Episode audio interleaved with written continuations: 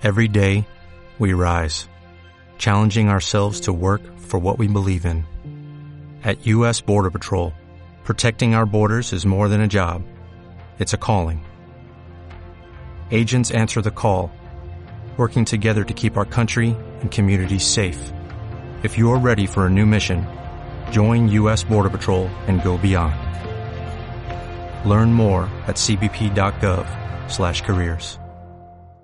aquí en tu presencia, Señor, en tu casa, Señor, para que, real- para que nosotros podamos eh, ir, ir teniendo una relación estrecha contigo, Padre, y día con día nosotros aprender, Señor, saber que lo que tú quieres, Señor, danos la visión, la madurez, Señor, para que nosotros nos asemejamos cada vez más al carácter de Jesucristo, Padre. Solo te pedimos que tengamos un corazón, Señor, apto, Señor, un corazón que, te- que se dé su fruto al ciento por uno, Señor, con la semilla que vayas a sembrar el día de hoy a través del predicador, Señor. Solo te pedimos, Señor, que podamos fluir con tu palabra, Señor, podamos enseñar, Señor, lo que tú quieres que se enseñe el día de hoy, Señor, y que nosotros salgamos, Señor, animados, Señor, y expectantes, Señor, a lo que tú haces día con día, Señor, en nuestras propias vidas. En el nombre de Cristo Jesús.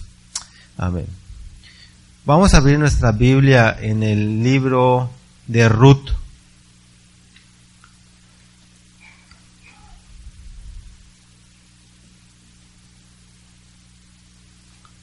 En el capítulo 3.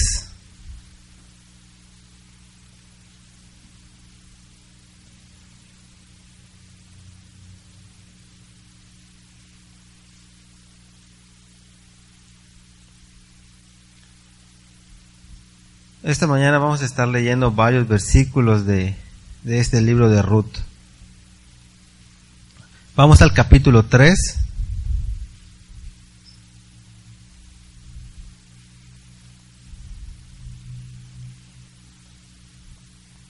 En el versículo 6.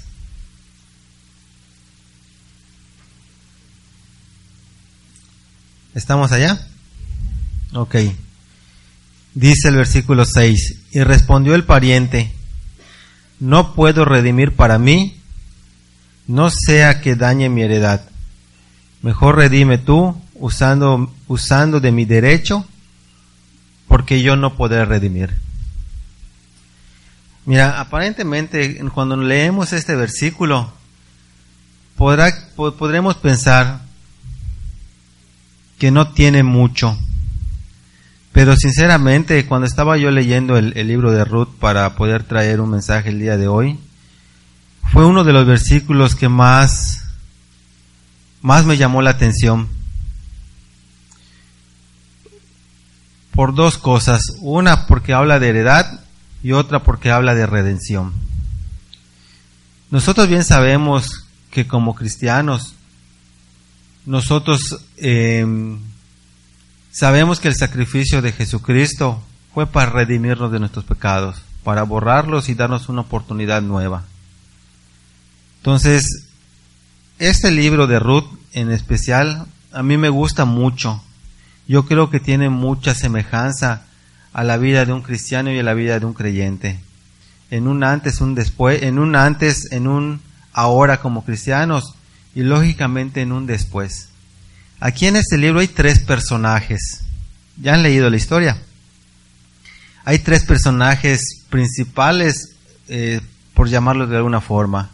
Encontramos a Noemí, la suegra de Ruth, a Ruth y a Boz. Entonces, y este, este, y este, aquel que está hablando en este versículo es un cuarto personaje que aunque no tiene muchísima participación dentro de, este libro, creo que las palabras que él dice en este versículo pueden hacer mucho, mucho énfasis en la vida de cada uno de nosotros, tanto antes de Cristo como una hora en Cristo. ¿A qué me refiero? Cuando nosotros hablamos de la Biblia, hablamos que la Biblia se divide en dos partes, ¿sí o no? en una que es un Antiguo Testamento y, en, y, en, la otra que es un Nuevo Testamento. Y si bien nosotros sabemos un testamento, por lo general, ¿a qué se refiere? A lo que de alguna manera nos dejan como herencia, ¿sí o no? De las posesiones de alguien, de los bienes. Entonces, hace unos años atrás, mi papá falleció. Y yo estoy bien consciente de que Dios tuvo misericordia de él. ¿A qué me refiero? Que hoy yo puedo decir y certificar y realmente creer con muchísima sinceridad que Él está con Papá Dios y me está esperando. A pesar de que Él tuvo una vida completamente eh, muy ajena, muy diferente a lo que es una vida cristiana por muchísimos años. Y en sus últimos días él tuvo la oportunidad de estar asistiendo, si no me equivoco, por los últimos dos meses acá con nosotros a la iglesia, participó en, las fiestas. Una de las anécdotas que tiene, que mi esposa siempre me acuerda, que una Navidad que él vino como la que vamos a celebrar próximamente, cuando estaban rompiendo la piñata se cayeron algunas señoras al romperlo y le causó muchísima gracia y no se paraba de reír. Entonces, a mí muchas veces, ahorita ya no me pasa tanto, ¿no? Pero cuando me a, contar esas anécdotas o platicar acerca de mi papá, como que sí me entristecía un poco, pero de alguna manera me ponía yo alegre por saber las formas. Entonces yo me acuerdo que en su tiempo mi papá fue una persona que él eh, fue empleado, tenía trabajo, tenía seguro social, pero pues ya sabes que muchas veces cuando nosotros no conocemos de Dios, siempre procuramos sacar ganancias más allá de lo que nos están pagando y muchas veces usamos eh, estrategias o mañas eh, para hacerlo no muy lícitas. Empezamos a hacer business como normalmente lo llamamos nosotros, ¿no? Cuando empiezas a, robar dentro de tu trabajo, a vender cosas por debajo del agua a menor precio para que la ganancia sea para ti. Entonces yo me acuerdo que eh, no me acuerdo muy bien porque era yo muy pequeño cuando eso acontecía, pero me acuerdo mi mamá y mi hermana me cuentan mucho que en su momento él tenía un buen trabajo, que por ambición, por su vicio, porque él tomaba mucho, se afanó siempre en tener un poquito más de dinero y, de alguna forma empezó a hacer ese tipo de tránsito trabajo y lo terminaron sacando. Y lo sacan y a él lo desemplean. Posteriormente él aprende un oficio, que es la tabla roca, y no le iba mal, le iba bien, pero al fin y al cabo, cuando uno no conoce de Dios, lógicamente que todo lo que puedas ganar, ¿a dónde se va? A saco roto, porque no sabes eh, dónde invertir, no sabes cómo manejarlo y sobre todo no sabes que es una bendición de Dios, ¿sí o no? Entonces yo me acuerdo que él empieza a trabajar, de hecho a mí me enseñó ese oficio, lo trabajé con él eh, por casi 10 años, entonces me lo enseña y yo creo que es una de las herencias que realmente son de bendición para uno, ¿no? Porque una de las cosas es de que te puedan heredar cierta cantidad de dinero, que el dinero no importa lo que tengas, muchas veces eso se agota si no lo inviertes o no lo sabes invertir, ¿sí o no? Y se va y se acaba. En cambio, cuando tú aprendes un oficio, cuando te dejan un legado, un legado que, que pueda traer frutos, eso es realmente lo que vale la pena. Entonces a mí me enseña el oficio y aunque no lo ejerzo, a mí me gusta, me gusta muchísimo y a veces en la casa pues, se me ha dado la oportunidad de, hacer algunas cosas que dejan muy, muy bien los espacios, ¿no? Entonces, em, mi papá lo aprendió, pero sin embargo, igual, una vez platicando con ellos, le decía, papá, ¿por qué nosotros nunca hemos tenido un coche o tan siquiera una camioneta? Porque al fin y al cabo en su trabajo eh, le sirve llevar material y cosas por el estilo. Y él me dijo, ¿sabes qué? Mira, y eso yo ya se lo pregunté ya estando casado. Yo muchas veces les he compartido que de alguna manera yo igual cuando empecé a crecer, crecía yo de una manera a como la vida venga. Y nunca tuve expectativas, nunca tuve visión. Y una vez cuando me preguntó una amiga de mi hermana que si a mí nunca me hubiera gustado tener un coche, realmente nunca había estado en mi mente. Yo ya tenía casi 18 años, casi 20 años. Y dije, me, me quedé quieto y dije, la verdad que no, nunca tuve ese deseo, ese anhelo porque al fin y al cabo me gustaba vivir por mi casa y, el vivir por mi casa, las 5, 7 o 15 o 10 esquinas que hubieran, yo estaba feliz allá. Entonces nunca tuve esa expectativa. Entonces ya cuando yo me caso y, me doy cuenta de, ya me empiezo a dar cuenta de la responsabilidad que uno tiene que tener como esposo, tal vez no al 100%, pero pues ya depende alguien de ti, es cuando empiezo a dar cuenta de, decir, ¿sabes qué? Eh, pues mi papá tuvo dinero y nunca vi que pueda tener un cochecito. Es verdad que sí, no es que haya tenido una abundancia, pero no nos hizo falta nada. Pero pues una persona que tú lo veías y mucha gente no daba ni un peso por él. ¿En qué sentido? Que él siempre se vestía con sus dos camisas, sus dos sport y sus dos pantalones que tenían y sus chancletitas y siempre andaba en su bicicleta. Y los dos pantalones que tenía los llevaba al trabajo y como el trabajo es un poco sucio, siempre se embarraba de, la pasta que maneja y siempre estaba blancuzco, aunque lo lavaran. Pero él así era feliz. Y yo le dije, papá, ¿por qué nunca te has preocupado? Mira, me dice, yo, tú ya te casaste. Tú ya te, ¿cómo se llama? Ya no tengo la responsabilidad de, de, de, darte. Ahorita somos solo yo y tu mamá. Con que yo saque para su comida y para mi bebida, me dijo en este momento, estoy más que contento. Sí, simplemente a mí me sorprendió mucho su respuesta porque yo ahí vi a, a, una persona que tampoco tenía una visión expectativa, sino que se conformaba realmente con la vida que estaba llevando y ya estaba acostumbrado a vivir.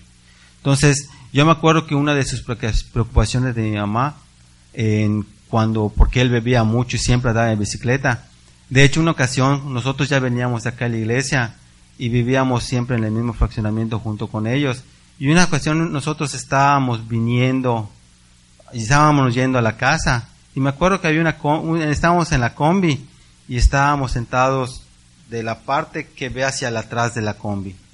Y de repente paso y veo como mi papá está viniendo y está todo tomado y está dando Inca se llama, o sea, así le llamamos, ¿no? Porque con su bicicletita estaba yendo de un lado de, otro, tan tomado que estaba. De repente cuando está viniendo, yo lo estoy viendo esto todo de frente porque la combi ya pasó y veo que un señor abre su puerta de su coche y ahí se va a estrellar. Y se cae. Yo hago así. De alguna manera, muchas veces eh, creo que nosotros como personas, como hombres, vivimos egoístamente. Muchas veces no pensamos en las preocupaciones que le podemos dar a las personas que nos quieren y yo creo que fue uno de los casos de mi papá. Y realmente no es que yo los esté juzgando. Y ahorita que sigamos con la prédica van a ver hasta dónde quiero llegar. Entonces yo me acuerdo que ese día yo me bajé y dije, chispas, ¿por qué tengo que bajarme? ¿Por qué yo tengo que sufrir eh, esas vergüenzas de alguna forma? Que ya me casé, de hecho ya había nacido hasta Isaac, si no me equivoco. La cuestión que me bajé y lo fui a ayudar. Y la primera respuesta que me dijo, porque me llevó como unos 10 minutos regresar, 15 minutos, porque es una calle súper larga donde viene y estás viendo todo, ¿no? Y en lo que caminaba, él me dice, ya cuando él me ve, me dice, no, no te preocupes, ya me arreglé con el, con el señor que me abrió la puerta. Ya me dio para dos caguamas y listo. Y yo, ya me bajé de mi combi, ahorita voy a esperar otra, o me voy a caminar hasta mi casa porque no estábamos lejos de la casa. Y él ya se, ya, ya, ¿cómo se llama? Ya, ya, ya está contento porque ya le dieron para sus dos caguamas. Entonces, a raíz de tener esa vida, mi mamá, una de sus preocupaciones es decir, un día que esté tomado, ahí lo van a atropellar. Y efectivamente la gente pensaba que el día que muera, lo iban a atropellar por estar borracho. Y aunque él fallece porque lo atropellan, yo ahí es cuando me empiezo a dar cuenta y cuando empiezo a, sacar eh, las conclusiones o mis conclusiones Ahí es cuando me doy cuenta que realmente Dios estuvo en control en los últimos finales. Porque cuando yo me dicen o se me invita o me aconsejan que yo vaya a apoyar a mis papás, estar cerca de ellos por la edad que ellos ya tenían, siempre fue enfocado hacia la vida de mi madre. Y sinceramente cuando nosotros llegamos siempre decíamos, pues vamos a procurar, a procurar apoyarla, porque de alguna manera era la que más enferma se veía o estaba. Entonces vamos a apoyarla, vamos y siempre nuestro enfoque a ella. Y no se nos estábamos dando cuenta en ese momento que realmente lo que estaba pasando era que Dios sí estaba empezando a hacer una obra en la vida de mi papá. ¿Por qué? Porque cuando nosotros llegamos y empezamos a tener una convivencia más directamente con ellos, en, aunque nosotros nos enfocábamos al apoyo hacia mi madre, darle testimonio, no nos estábamos dando cuenta, o al menos yo no me estaba dando cuenta, lo que estaba pasando alrededor mío o a espaldas mía. Que la relación que empezó a tener mi papá con, con mi hija, la mediana, eh, fueron cosas que le empezaron a servir para darse cuenta realmente de lo que era una familia en Cristo.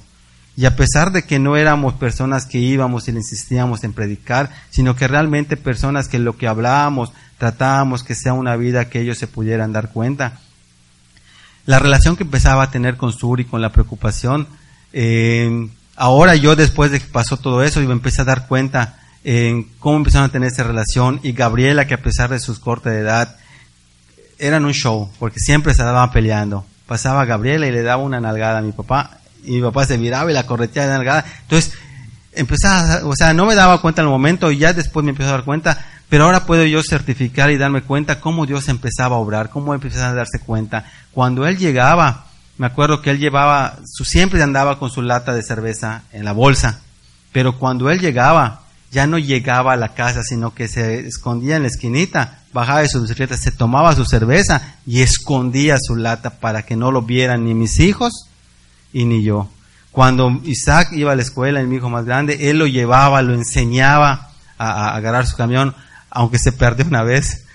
Pero pues veías la preocupación y eso empezó a ser mella, empezó a ser como que le empezó a llamar la atención. Entonces cuando nosotros empezamos a, a estar allá, me acuerdo que la primera Navidad la Navidad que estuvimos por ellos y eso no, no lo vi directamente en primera mano, sino que Carla me lo pudo, eh, me lo pudo contar. Ella me dice eh, que mi papá hasta se puso a llorar el día porque estaba contento porque por primera vez en muchísimos años iba a pasar una Navidad en familia.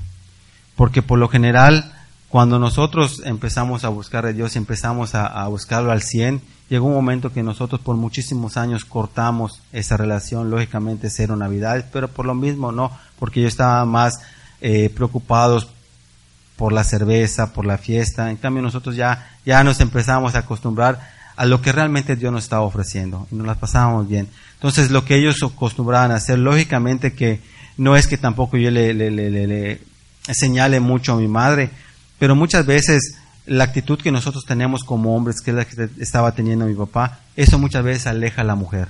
Y lógicamente que mi papá lo que le gustaba la cerveza se emborrachaba y cuando se emborrachaba se ponía un poquito impertinente y muchas veces eso lógicamente empieza a romper, aunque nunca hubo un divorcio, sí empieza a romper los, los, los, los, los lazos matrimoniales aún estando casados. Dejan de dormir en los cuartos, de, en, en hamacas separadas. Lógicamente que eso empezaba y en las navidades ¿Qué hacía mi mamá? Se va con sus familiares al pueblo, mi hermana con sus familiares, con, y él se quedaba solito. Se compraba un cartón de cervezas y él solito ahí tomando. Entonces esa primera Navidad que estuvimos allá con él, con los ojos en la lágrima, dijo, sabes que estoy muy contento porque hoy voy a pasar una Navidad en familia. Y efectivamente vino, es más, llegó mi sobrino y le dijo, mira abuelo, te voy a dar para que te compres tu cartón de caguamas. No lo compró vino ese día al servicio, se disfrutó, posteriormente el 31 de diciembre nos fuimos a casa de mi, de mi cuñada a pasar el 31 y él estuvo presente, se una bebida, es más, yo en ese tiempo trabajaba de, de Uber y ese 31 de diciembre yo me fui a trabajar, fui un rato a la fiesta y todo y me fui a trabajar y él siempre estaba al pendiente de mi familia. Cuando él, él, él, eh, y entonces mi mamá entre sus, sus, sus muchas preocupaciones decía, tu papá nunca ha pensado, nunca ha hecho las cosas bien, si el día que llega a partir, ¿cómo voy a quedar yo? Voy a quedar desemparada, no tiene un seguro para una pensión. Y efectivamente estaba en lo correcto. Entonces cuando a él lo atropellan, eh, a mí me encanta contarlo porque ahí es cuando yo certifico y digo, en verdad que Dios es bueno, porque mucho de lo que tal vez se le criticó o le criticaron en su momento, con justa razón, o, las señalizaciones que se le hicieron con justa razón, Dios lo invierte. Y yo sé que cuando nosotros empezamos a buscar de Dios y, realmente entendemos y comprendemos el favor de Dios, nos empezamos a dar cuenta de esos pequeños detalles que empiezan a ser grandes detalles para nosotros. Entonces, yo me acuerdo que, que cuando Él fallece, esas preocupaciones hay. Pero a consecuencia de que fue un atropellamiento que no Él tuvo la culpa, entonces la aseguradora tuvo que indemnizar a, mi mamá. Y no le dieron gran cantidad de dinero, pero es un dinero que hasta la fecha le ha podido servir para que pueda subsistir. Adicional a que se ha podido apoyar con los programas de gobierno. Pero ¿qué es a lo que voy? Que muchas cosas de lo que realmente se le criticó o sus preocupaciones de mamá me va a dejar desamparada, lo van a atropellar como un perro, porque fueron las palabras que muchas veces usaron, eh, borracho, todo sucio. Todo fue distinto. Me acuerdo esta mañana cuando él sale a, trabajar, se despide de nosotros, se viste, se baña y se pone una ropa no nueva en sí, pero sí nueva para él. Porque una ropa de Isaac que, que, le había dejado de venir, o que Isaac dijo, ¿sabes qué? Pueblo, tómate la regalo. Y además que mi esposa siempre estaba con el pendiente de él. ¿Por qué no se ponen unos zapatos? Hay unos zapatos, hay unos calcetines. Y siempre. Entonces ese día se puso sus calcetines, se puso sus zapatos, se puso su pantalón que le regalaron, su mejor camisa, se peinó y se fue a trabajar. A las pocas horas lo atropellan, se lo llevan al hospital, pasa el tiempo, fallece. Viene la aseguradora, mete, indemnizan. Entonces yo ahí me voy de cuenta cómo realmente todo lo que muchas veces nosotros nos, merecemos, cuando el favor de Dios está en medio, todo cambia. No sé si me estoy explicando. Porque de alguna manera, Él tenía que haber morido, como lo había, morir muerto, como lo, como lo, como toda la gente esperaba. Y también no tenía de dónde poder dejar una indemnización a mi madre. Pero sin embargo, cuando Dios está en el asunto, hoy por hoy mi mamá puede decir, aunque nos hace falta, aunque ya no está con nosotros, por alguna manera, cuando tú convives con una persona y la quieres y tienes afecto, se le extraña, ¿sí o no? De alguna forma, pero hoy, hoy por hoy puede decir que hasta hoy sigue pudiendo vivir de, de, de, esa indemnización. Puede, mi padre no murió de la manera que muchos decían. Entonces yo estoy completamente convencido que el tiempo que Dios le permitió estar acá a pesar de que no fue un cristiano activo, las cosas que enseñó, que, que, escuchó, las cosas que convivió, aún la caída del día de las piñatas, yo creo que fue algo que, que se dio cuenta que no había que beber para divertirse. Fue algo que trajo su fruto. Entonces, pero escuchen, ahora lo que, a lo que me está, a lo que quiero dar a entender, que independientemente que Dios haya usado esa, esa, esa, esa forma o se haya movido esa, de, esa manera. Miren, realmente es para, a ver si me, si me sé explicar. De alguna manera, el diablo siempre nos quiere avergonzar. Y cuando nosotros estamos muy lejos de la voluntad de Dios, siempre vamos a ser avergonzados. Y aunque Dios nos ponga en un lugar privilegiado, tanto hombres como mujeres, jóvenes, muchachos, muchachas, siempre el diablo va a hacer todo lo contrario.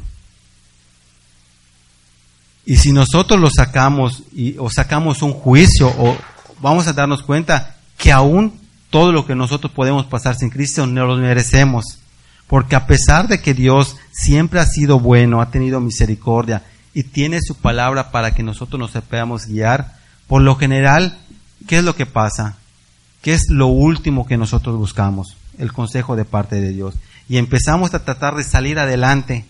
Pero en ese salir adelante empezamos a dar tumbos y cada vez nos metemos en más problemas, más problemas, hasta que llega un momento de quiebre donde buscamos a Dios. Y mira, aquí lo importante de Dios, que una de las cosas que Él nos dice en su palabra, que Él siempre desde el principio nos amó y hasta el final nos va a seguir amando. La gran diferencia es la decisión que nosotros tenemos que tomar. Si nos conformamos a vivir a como el mundo nos los está mostrando, si nos conformamos a vivir de acuerdo a lo que nosotros mismos nos imaginamos, vamos a tener tal vez felicidad momentánea, tal vez vamos a tener posición económica momentánea, pero realmente lo que tiene valor no lo vamos a tener que realmente es el favor, el amor y la misericordia de Dios, que yo considero que es una herencia que realmente vale la pena. Y si les estoy haciendo todo este, esta, les estoy contando toda esta historia que he vivido y que he pasado, no es por el dinero o la indemnización que se le haya dado a mi papá, sino porque nosotros podamos darnos cuenta que cuando Dios está en el asunto, el favor de Dios es inmenso y es muy grande. Porque así como podemos contar esta historia, te aseguro que si nosotros nos ponemos a meditar un poquito en la vida que hemos tenido antes de ser cristianos y ahora como cristianos, independientemente que estemos dando nuestros tumbos o, los problemas que tengamos, te aseguro que nuestra vida está muchísimo mejor hoy que la que te teníamos el día de ayer. Pero no es cuestión de lo que nosotros hayamos podido hacer en nuestras propias fuerzas, sino que ha sido el favor y la misericordia de Dios y el amor de Dios. Esta semana estamos a noviembre y Gabriela está, estaba atrás de mí. Papá, vamos a poner el árbol.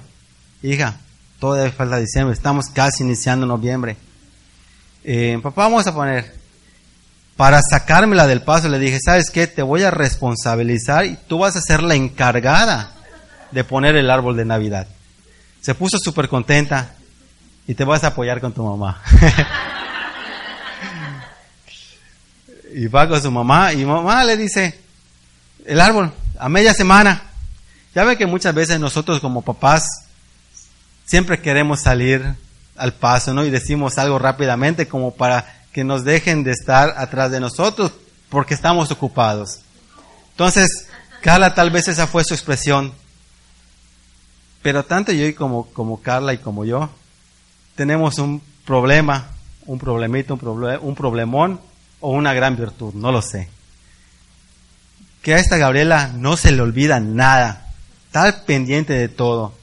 De hecho, muchas veces las personas que lo conocen dicen, ahí está la, niña con más preocupaciones del mundo. Porque siempre está al pendiente de los días, las fechas, las horas. Hace poco está mi mamá allá en la casa y ve algunas cosas, ¿no? vamos a tirar esto, que no sé qué. Y yo vi una carriola vi una carriola y le digo, bueno, pues esta ya no la usan, ya creció Gabriela. Y la tiró, sácala, regálala. Y la sacó y la tiró. Cuando lo vio Gabriela, que ella la habían tirado y se había llevado, se molestó. Y se molestó con, con, mi mamá porque al fin y al cabo ella, lo tiró. Y le dice, y tenía su cara, ¿y qué te pasa? No, es que me tiraste en carriola, que no sé qué. Ay, hija, es que no la juegas, que no sé qué. Están acumulando cosas por acá. No le hace, en diciembre te voy a comprar tu, carriola para que la contente. Otra, pensando que tal vez se le va a olvidar.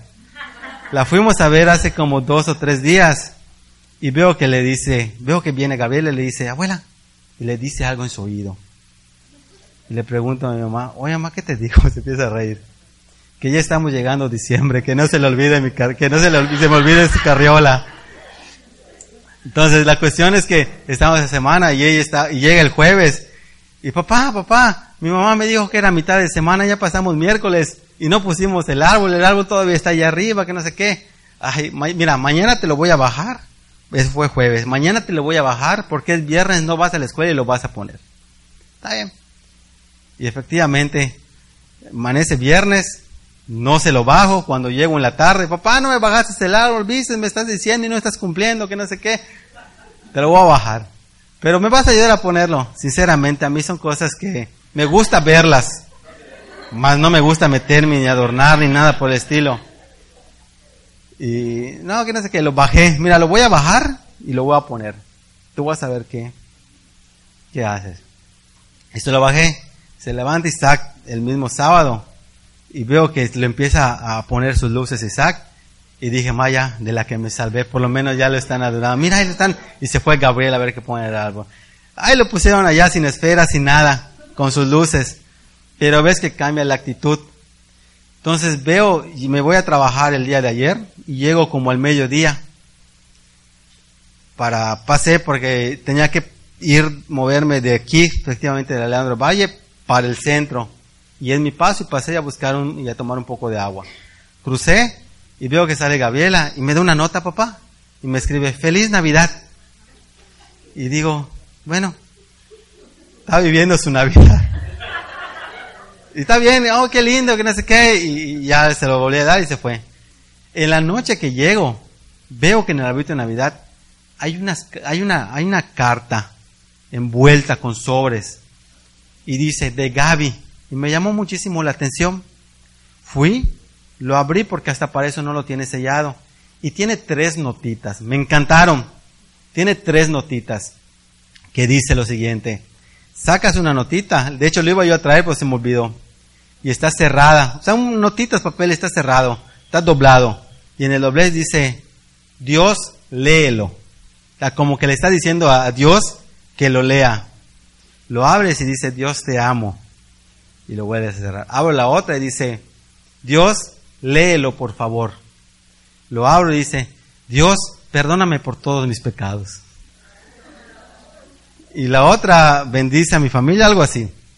Entonces yo cuando lo vi le dije, cada vez que me van a salir las lágrimas. Entonces empecé a entender y comprender y decir, muchas veces nosotros es verdad que queremos salir adelante y realmente vivir una vida cómoda, hablando económicamente, y vivir en una casa cómoda. Y muchas veces el esfuerzo que nosotros hacemos por tenerlo eh, es muy grande. Muchas veces me dice Carla, mira, cada vez estás más negrito. Pues, bueno, te tengo que vivir con un negrito.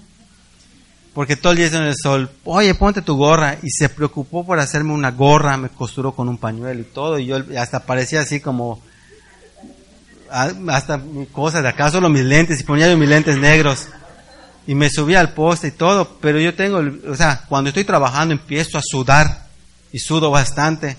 Entonces, cuando llego al domicilio del, cliente, entro, me quito mi, mi, gorra y la siento, tengo ese mal vicio y trabajo. Pero cuando me voy, se me olvida y no la agarré.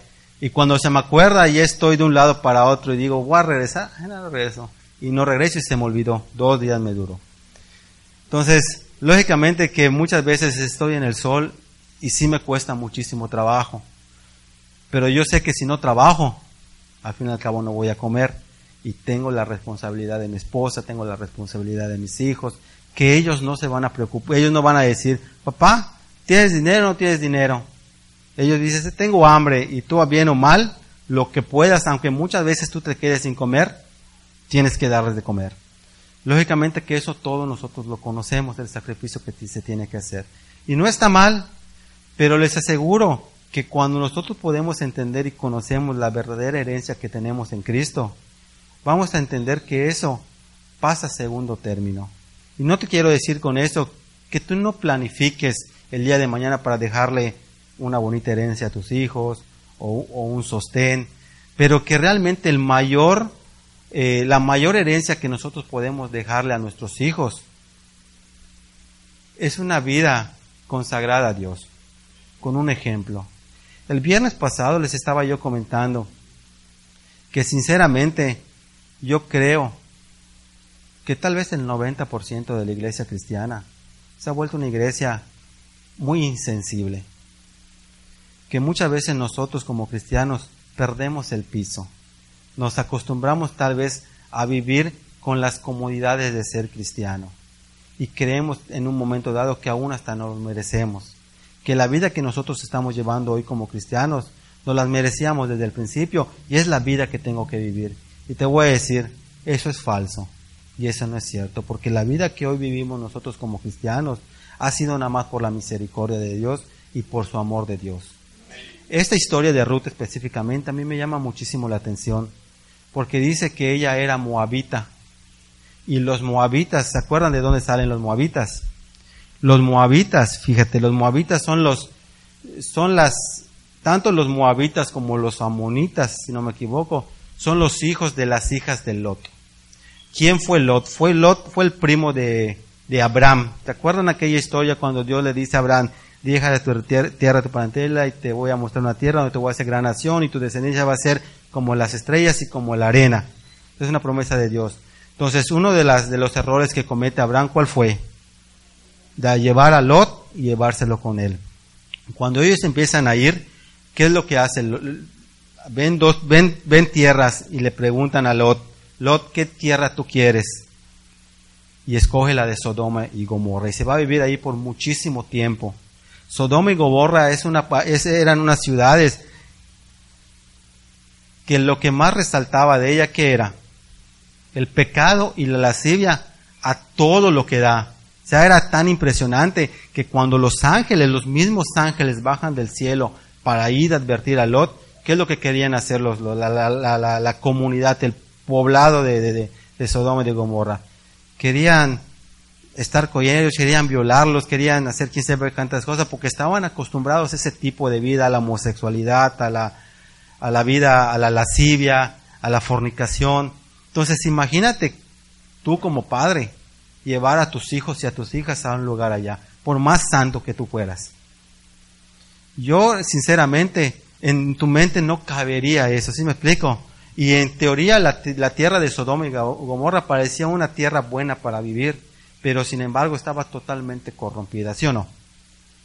Entonces imagínate lo que sus hijas de Lot empezaron a, a, lo que vivían día con día y vivían a diario. Y aunque Lot era una persona muy directa a Abraham, que en su momento cuando quería Dios destruir a Sodoma y a Gomorra, Abraham intercedió y dijo, ¿sabes qué? Si un justo, si dos justos, si tres justos, y Dios como que le decía, está bien, si encontramos uno, si encontramos dos o tres, la cuestión que no encontraban los justos que pedía Abraham y tenían que destruir la tierra de Sodoma y Gomorra. Y aún así, la misericordia de Dios estuvo sobre la familia de Lot, porque le dijo, salte, pero no vayas a virar a ver para atrás, porque si tú miras para atrás, te vas a convertir en estatua de sal. Lógicamente la mujer, ¿qué es lo que hizo? Volteó, entonces se quedó Lot con sus dos hijas. Dice la historia bíblica que se fueron a vivir y fue tanto el temor de las mujeres que dijeron, ya no está mamá prácticamente y papá no va a tener descendencia. ¿Qué vamos a hacer? Ah, pues sabes qué dice la mayor, yo me voy a meter con papá esta noche para que nosotros nos embarace y tengamos descendencia y tú a la siguiente noche. ¿Tú te imaginas que un hijo diga eso o piense de esa manera?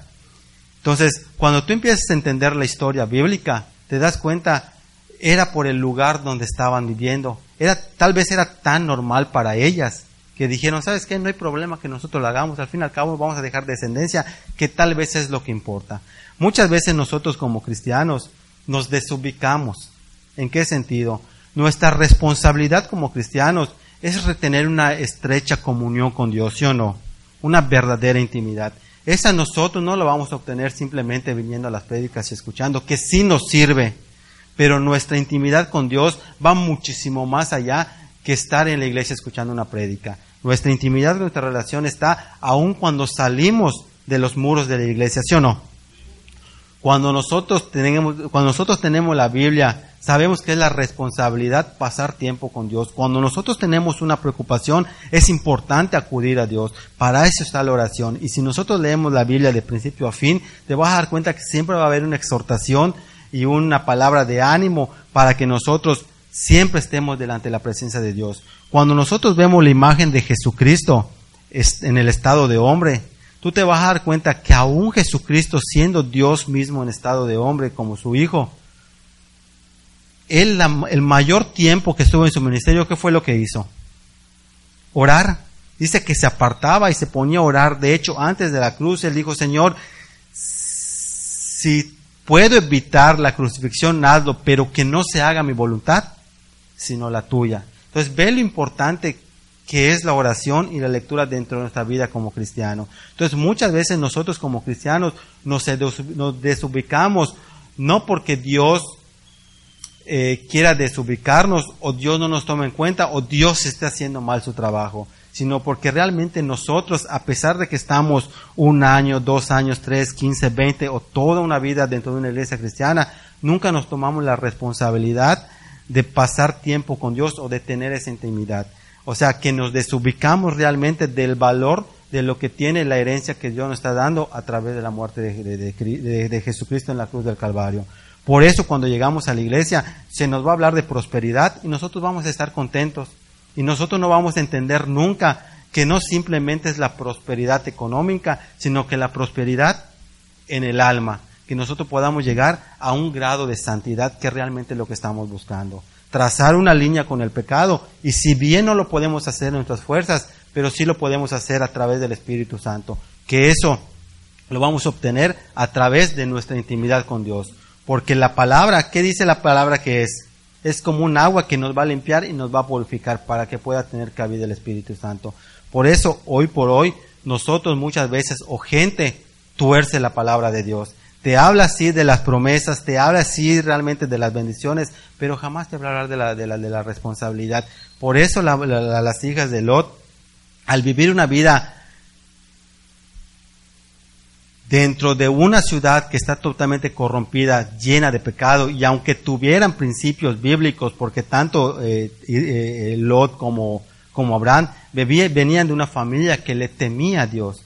Lógicamente que tal vez teniendo el conocimiento bíblico, si lo podemos, si lo queremos traer a los tiempos de ahora como cristianos, teniendo el, el conocimiento bíblico, pero tenemos una vida desenfrenada, nunca vamos a entender realmente el propósito de Dios. Por eso cuando llegamos a la iglesia no tenemos, no le prestamos interés a la predicación, nos entra por un oído la palabra y nos sale por el otro. Muchas veces nosotros, lejos de ser revención en la iglesia, empezamos a hacer una carga, porque muchas veces criticamos pero no oramos, criticamos pero no aconsejamos, criticamos pero no hacemos nada en la iglesia. Entonces, yo creo que muchas veces ese es el comportamiento que tenían las hijas de Lot. Queremos acomodar nuestra carnalidad, nuestra mundanalidad con las cosas de Dios. Créeme que eso nunca va a poder ser. Yo sinceramente digo, me gustaría llegar a la iglesia y encontrar una iglesia, yo mismo llegar con, uno, un, con un ánimo, sabiendo que no hay un mejor lugar que estar, que es en la iglesia, en la presencia de Dios. Pero no simplemente hablando de los muros, sino realmente la convivencia que tengamos nosotros, los, los unos con los otros. Porque una de las cosas que decía Jesucristo, si el primer mandamiento es amar a Dios sobre todas las cosas, el segundo ¿cuál es? Amar a, amar a, tu, a tu prójimo de la misma manera como a ti mismo. Entonces, lógicamente, si nosotros nos, nos, nos, nos, brincamos esos versículos, ¿de qué nos sirve estar tratando de cumplir los demás? El estar sirviendo en la casa de Dios, el de estar llegando temprano, el de pararnos en la puerta, cuando nosotros mismos sabemos que por dentro estamos completamente podridos. Entonces, aquí lo que nosotros tenemos que tener en cuenta, que el estar delante de la presencia de Dios es algo que realmente vale la pena, es, tiene un valor que fue pagado con sangre y que de eso realmente nosotros somos privilegiados y que cuando llegamos a la, a la, casa, de, a la casa de Dios o está en la presencia de Dios, no tenemos que tener una cara de muerto, ¿sí me explico? Que cuando nosotros estemos en la, en, en, eh, afuera de la, de la casa, igual nuestro rostro pueda mostrar o nuestra vida pueda mostrar el reflejo de Cristo. Ayer llego del trabajo como a las seis de la tarde más o menos como las seis, cinco y media, algo así. Llego a la casa, abro, veo que está cerrado, abro y no está Carla y no está Gaby. Desgraciadas viejas, ¿dónde está mi comida? Es cierto, no fue así.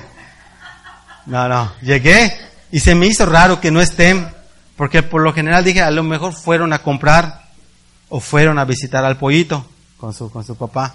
El pollito, el pollito le dieron a Gabriela un pollito a Suri para que cuidara como si fuera un bebé por una semana, pero sinceramente se le terminó quedando a ella, nosotros no lo podemos tener, porque mi perro se lo quiere comer. Entonces se lo tuvimos que dar a, su papá de mi esposa para que cuida y le dimos su comida, para que en dos meses vayamos a buscarlo y le demos, y ahora sí nos los comamos nosotros. Y, a lo mejor lo fueron a visitar. Y fui a verla, y no estaba, de hecho estaba, estaba María conmigo, porque llegar hizo. Y fuimos, ella fue allá y yo seguí de largo y con lo consiguiente nada. Al regresar veo un muchacho que está haciendo sus necesidades en un muro. Y lo conozco. Y, ¿qué pasó, fulano? Le digo. Y me mira a ver. ¿Qué onda? ¿Cómo estás? Hace tiempo que no te veo, ni saludas. Y ni te voy a saludar ahorita, le dije. De lejitos está bien. Y, no, no, ven acá, no te vayas, no te vayas, me dice. Me quedé esperando, terminó y vino, le digo, ¿con qué? ¿Dónde estás? ¿Dónde estás? ¿Dónde estás tomando tu cerveza? No, aquí me dice. Ah, está bien, le digo, oye, me dice, ven acá, quiero preguntarte una cosa. Oye, si tú eras un desastre, me dice. Tú eras completamente un desastre. Cuéntame, cuéntame, cuéntame, ¿qué pasó? ¿Qué pasó? ¿Qué hiciste? ¿Por qué ya no eres como eras antes? Sinceramente, cuando él me dijo eso, no busqué que, o sea, no buscaba qué decirle. Aunque por lo general siempre me gusta testificar, predicar, hablarles y todo, como que te agarra tan, tan de sorpresa eso que está diciendo, como que nunca te esperas que alguien te diga, a ver, cuéntame qué es lo que, cómo se llama, qué pasó en tu vida. Le dije, no, pues lo que pasa es que tengo 16 años que empecé a asistir a la iglesia cristiana, pero cuéntame porque yo quiero dejar de tomar, quiero asistir. Lógicamente estaba tomado muy en lo personal. Dije, ay, me está choreando. pero como cristiano digo, debo tener fe de que es real. Por ahí dicen que los niños y los borrachos dicen la verdad. No sé qué tan cierto sea. Entonces me dice, es que yo quiero cambiar, ¿puedo yo ir? ¿Qué tengo que hacer para ir? Le digo, pues no tienes que hacer nada, simplemente quieres ir, yo te puedo invitar y te digo, si quieres, mañana o pasado mañana que pues ya hayas dejado de, ver y estés tranquilo, anda a verme y platicamos. No, sí, sí, sí lo voy a hacer. No sé si va a ir. Pero el hecho es que cuando te das cuenta que la gente empieza a notar la vida que tú tienes, te das cuenta que realmente muchos desearían la vida que nosotros estamos llevando como cristianos. Ahora, no es que mi vida sea eh, con muchas posiciones económicas, que, que, que yo tenga... No, no, no es así. Simplemente con el saber de que tú ya no eres la misma persona a lo que eres ahora, te aseguro que muchas veces la gente empieza a desear eso. Entonces muchas veces nosotros como cristianos tal vez nos equivocamos. ¿En qué sentido? Que muchas veces ya no valoramos nuestra propia vida cristiana. Muchas veces ya no valoramos la herencia que Dios nos está dando, la vida que nosotros tenemos. Por ejemplo, si ponemos casos, eh, la hija de, de, don Carlos, no Dios la sanó de una, de una leucemia. Entonces, mira, eso, mucha gente está padeciendo o gente que está muriendo por eso. Gracias a Dios, Allison puede testificar y puede ser de bendición para muchísimas personas. Pero tal parece que muchas veces eso se nos olvida. Muchas, y no es que no los estoy criticando, porque no es crítica, sino que realmente saber que cada uno de nosotros, Dios ha, Dios ha hecho en cada uno de nosotros maravillas que nunca nos hubiéramos imaginado tener. Pero muchas veces nuestra actitud nuestra está siendo completamente diferente. Hoy, sinceramente, dime si no es cierto, todas las sillas de la iglesia, sin faltar alguna, tendría que estar llenas, ¿sí o no? Porque cuántas cosas o cuánta gente no ha pasado en la casa de Dios cuando hemos visto maravillas. Pero ¿qué pasa dentro de la iglesia cristiana? Creemos que con cumplir es más que suficiente. Venimos a la iglesia y ¿sabes qué? Me tengo que ir. Y se van cuando antes, eh, no cuando antes, cuando te das cuenta que cuando hay personas que realmente están agradecidos, saben el valor de los que están dentro de la presencia de Dios, sabes que se deleitan cuando convives también los unos con los otros, cuando estamos platicando, cuando estamos trabajando juntos, cuando estamos... La semana pasada, fíjate, yo me puse a jugar fútbol con los muchachos, hace muchísimo tiempo que no lo hacía. Llegué casi muerto, dos días, tres días, dolor, pero el momento que pasé allá con ellos, la verdad me la pasé súper bien. Hasta mi hijo Isaac, es un poquito más grande, me metió el cuerpo, me caigo, me resbalé con el lodo y mi short se abrió de principio a fin. Y después yo, yo andando como pingüino porque no traje otro, me tuve que subir al coche y sabes qué, ahí nos vamos. Pero date cuenta y mira, yo quiero que nosotros podamos ser un poquito más sensibles a lo que Dios hace. Hoy por hoy, nosotros podamos, podemos tener dos alternativas aceptar la herencia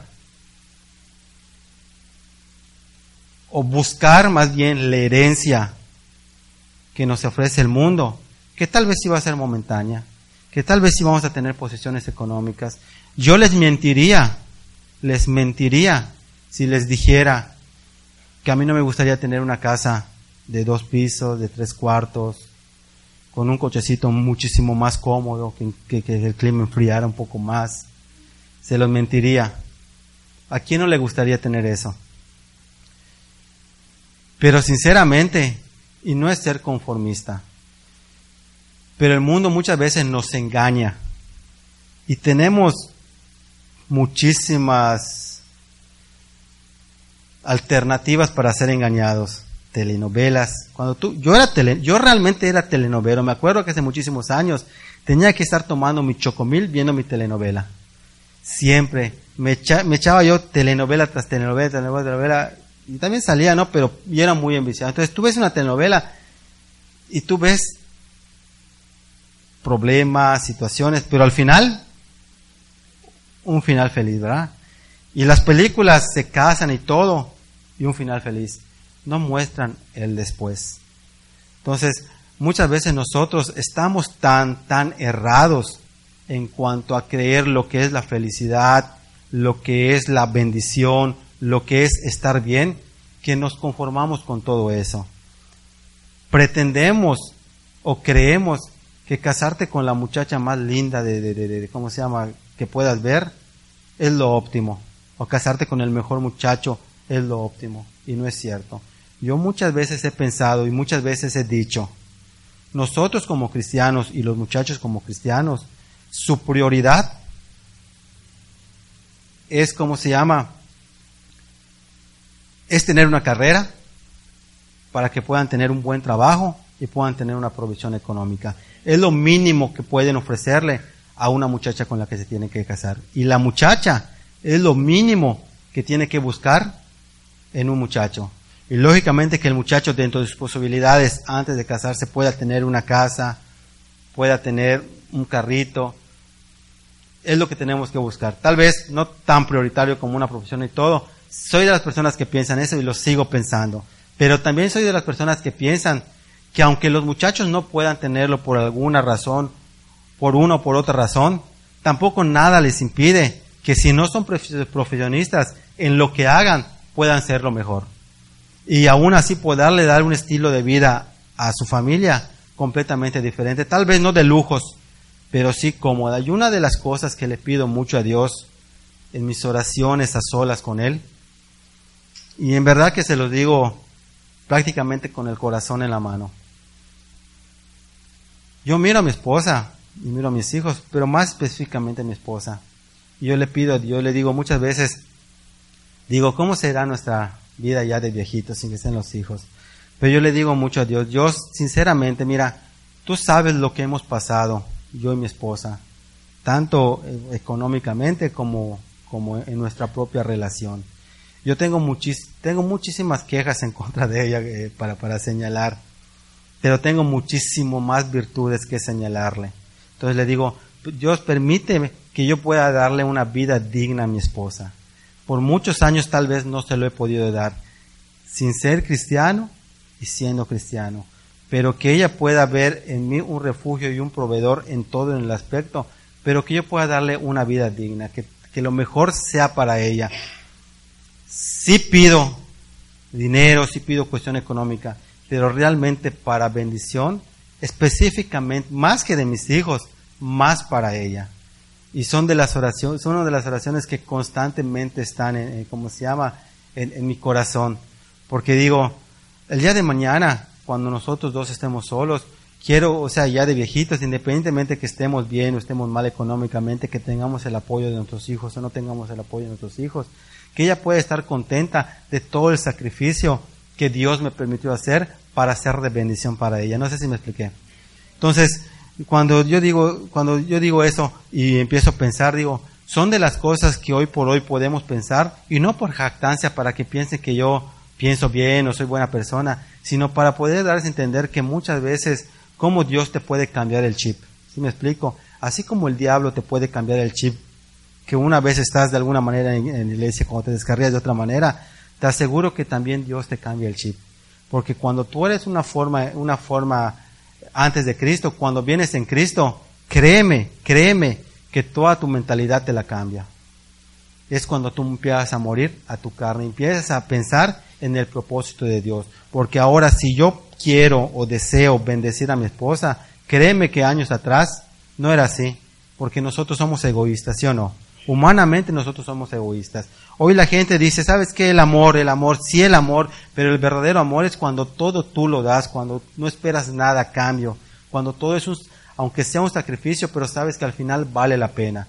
Pero cuando realmente uno no conoce a Cristo y habla de amor, empieza a pensar en uno mismo. Entonces la herencia que realmente nosotros tenemos del mundo, aunque muchas veces pueda ser cuestiones económicas, estar bien, créeme que no tiene valor si lo comparamos a la herencia divina, a la herencia eterna que nos ha ofrecido Cristo.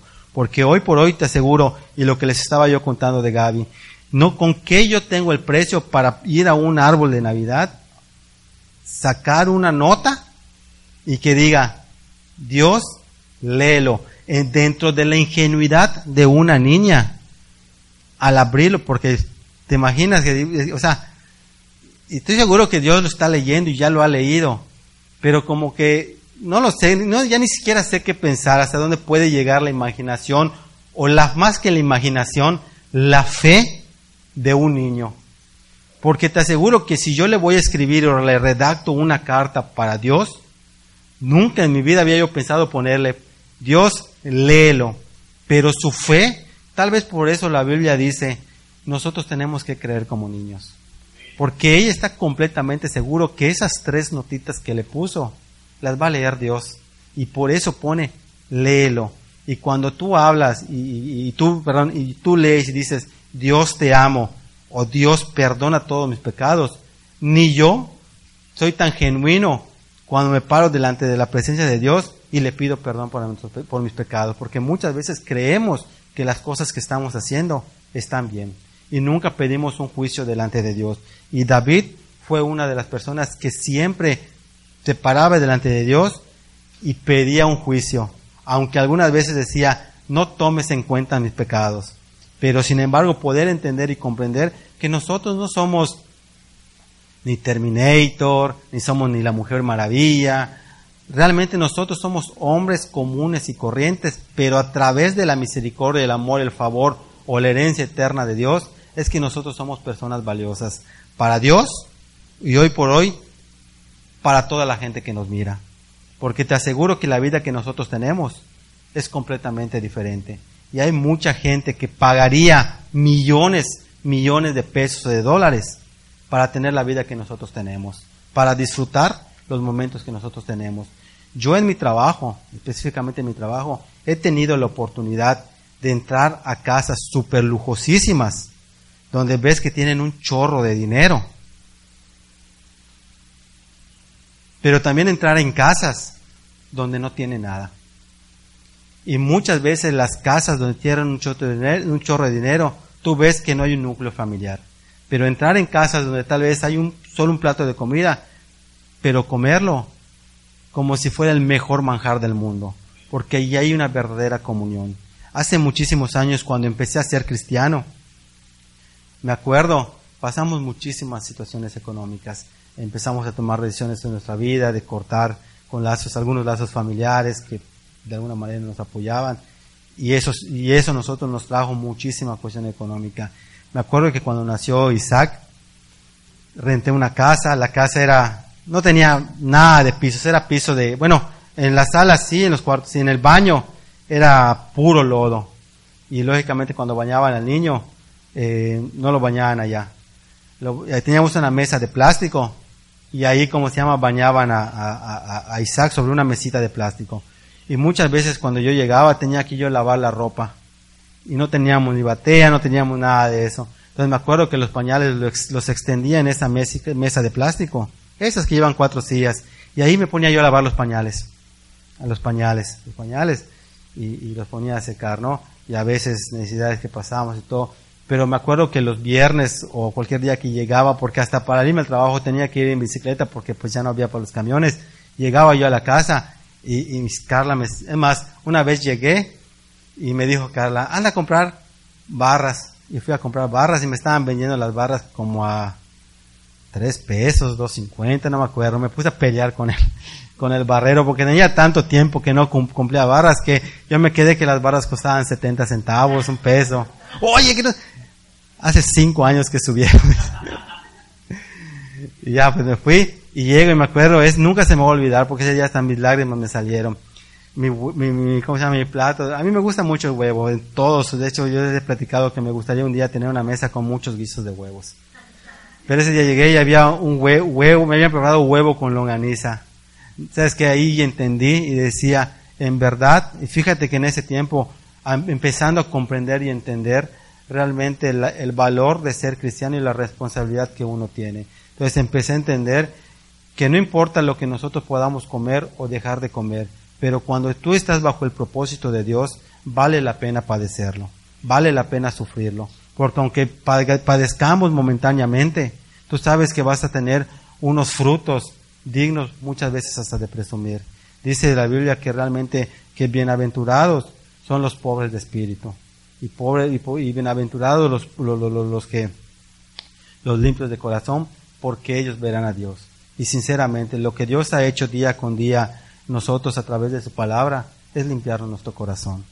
Es, limpiar nuestro corazón. Ya estamos terminando, no, realmente no profundizamos en la palabra porque sí vamos a profundizar un poquito más, pero dice el 6, respondió el pariente, no puedo redimir para mí, no sea que dañe mi heredad y les voy a hacer rápidamente la historia o que profundicemos un poquito más adelante. Cuenta esa historia de Ruth, que Ruth era una mujer moabita. Y acuérdense que Moab fue uno de los, bueno, y Moab fue uno de los hijos de las hijas que lo, que de la, uno de los hijos que tuvieron las hijas de Lot en el, en el, en el, como fruto del incesto, porque al fin y al cabo cometieron incesto las, las, mujeres, ¿no? Entonces, si dice que los moabitas eran personas que siempre estuvieron en contra de los israelitas, se fueron en, dioses, en pos de dioses ajenos. En su momento, cuando Israel estaba, estaban pasando por Moab, lo vio el rey de los moabitas y fue buscando al profeta Balaam y le dijo, ¿sabes qué? Necesito que tú maldigas a todo el pueblo de Israel. Porque dicen que lo que cuando tú maldices la maldición se cumple, cuando tú bendices la bendición se cumple. Entonces necesito que los que los maldigas. Y es cuando se le aparece a, a, Balaam, cuando está yendo y se le aparece el burro, el ángel al burro, y, ya no va.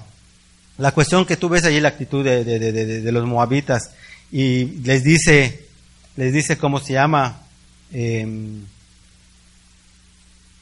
Dios a los moabitas, que ellos iban a ser desarraigados de la presencia de Dios, y ahí hay unas historias en, el, libro de Reyes. Pero posteriormente tú te das cuenta que esta de Ruth era una moabita. Y a mí me encanta, porque diciendo que muchas veces nosotros, eh, no teniendo ninguna relación, o muchas veces aún ofendiendo a Dios, cuando leemos la historia de Ruth, nos damos cuenta que aún nosotros podemos tener oportunidad. Porque aún de Ruth, poniéndose a cuentas con Dios, o buscando realmente de Dios por medio de Noemí, ella, de ella vino el linaje de David. Y de ahí vino el linaje de Jesucristo. Entonces, este, este, este, este muchacho que estaba diciendo, no puedo, no puedo, dice, y respondió el pariente, no puedo redimir para mí, no sea que dañe mi heredad. A mí esto me sorprendió muchísimo porque muchas veces nosotros nos conformamos tanto con la heredad que nos, que nos, que nos da el mundo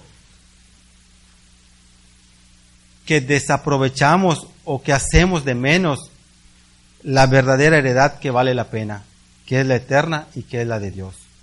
¿Por qué? Porque se acostumbraba en Israel, o los israelitas se acostumbraban, que si yo tengo un hermano y yo me llego a casar con una persona, si yo fallezco, mi mujer con quién se tenía que casar. Eso se acostumbraba. Entonces la historia de Ruth cuenta que se mueren prácticamente todos los hijos de Noemí y Ruth ya no tenía con quién casarse de sus hijos. En su momento ella le dice, ve a su familia, ella se queda pegada a Ruth, pero de alguna manera conoce a vos, que es pariente de Noemí, que en teoría tenía, él podía redimir o podía tomar ese lugar. De hecho, Noemí se lo aconseja a Ruth y le dice, ve, te acuestas a sus pies y le pides que te redima. Y la conteste, pero, pero este de, de vos le dice, mira, no lo vamos a hacer porque hay otro pariente que por derecho es el que tiene que redimirte. Por derecho, él te tiene que redimir. Si él no te redime, entonces yo me puedo casar contigo. Entonces, entonces esta persona es ese pariente que Dios, que, vos hace como que un, los llama, lo llama y habla, dice que a diez ancianos como testigos y le dice a esta persona, mira, por derecho, tú tendrías que comprar las tierras de nuestro primo. Y él dice, sí, yo las compro, no tengo problema para comprarlos. Y después le dice vos, pero no es simplemente comprarlos, también te tienes que casar con Ruth para redimirla. Y es cuando él dice, y es cuando él dice palabras, ¿sabes qué? Mira, yo no puedo redimir, porque no vaya a ser por consecuencia yo dañe mi heredad. Muchas veces nosotros menospreciamos la vida del creyente o menospreciamos las cosas que Dios hace con el creyente. Si es verdad que dice las escrituras, maldito el hombre que confía en el hombre, sinceramente ni ustedes pueden confiar en mí como hombre, ni yo puedo confiar en ustedes como, como hombres, porque al fin y al cabo fallamos, ¿sí o no? Mira, si tú vienes y me cuentas las cosas malas que hiciste, no me va a sorprender en nada, porque al fin y al cabo, de ahí venimos todos. Pero si tú vienes y me empiezas a contar las maravillas que Dios ha hecho en tu vida y las que está haciendo, eso sí me sorprende. Entonces, este, este muchacho no quiso casarse con Ruth, tal vez porque era moabita, porque sabía todo el historial que tienen los moabitas. Mas vos en textos anteriores que lo vamos a leer en la segunda prédica, les dice que la imagen que tiene voz de Ruth es una imagen intachable prácticamente. porque dice que él había visto todo el historial de lo que ella había hecho con su, con su suegra Noemí.